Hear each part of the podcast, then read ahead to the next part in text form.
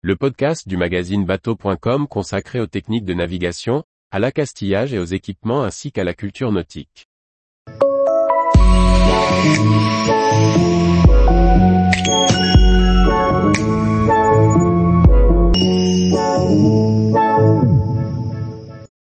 Le pyroscaphe ou la naissance du bateau à vapeur. Par Anne-Sophie Ponson. Les bateaux d'aujourd'hui sont des monstres de nouvelles technologies et de matériaux innovants.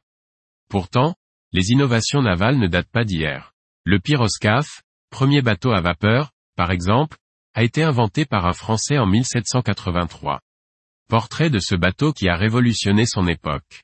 Dans le domaine maritime, l'apparition des bateaux à vapeur est à peu près l'équivalent du passage de la carriole à cheval à la voiture thermique dans le domaine routier, une révolution.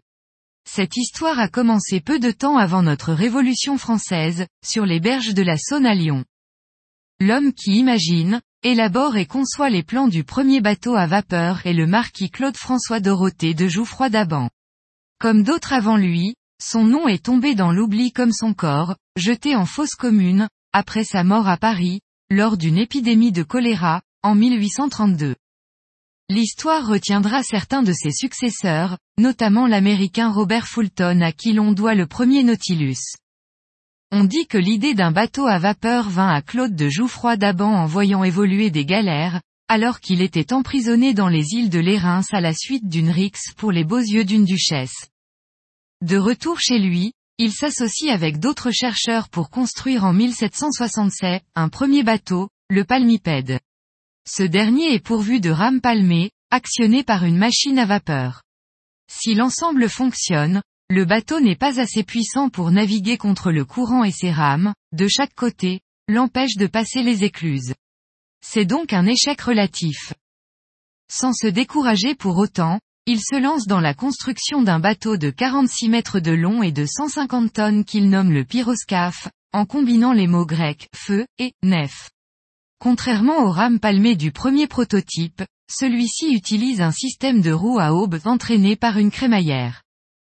Le 15 juillet 1783, le pyroscaphe remonte la Saône à contre-courant de la cathédrale Saint-Jean à l'île Barbe, en une quinzaine de minutes.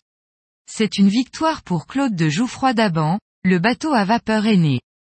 Malgré la réussite du pyroscaphe, Claude de Jouffroy d'Aban n'est pas au bout de ses peines. Il doit réitérer son exploit sur la Seine, devant les commissaires de l'Académie des sciences. Cependant, entre la ruine et l'exil pendant la terreur qui a suivi la Révolution française, le marquis a bien des difficultés pour persévérer. Il construira tout de même un nouveau bateau, le Charles Philippe, en 1816, mais la mort de son épouse en 1829 aura raison de ses finances et de ses velléités. Il mourra dans l'anonymat. Tous les jours, retrouvez l'actualité nautique sur le site bateau.com. Et n'oubliez pas de laisser 5 étoiles sur votre logiciel de podcast.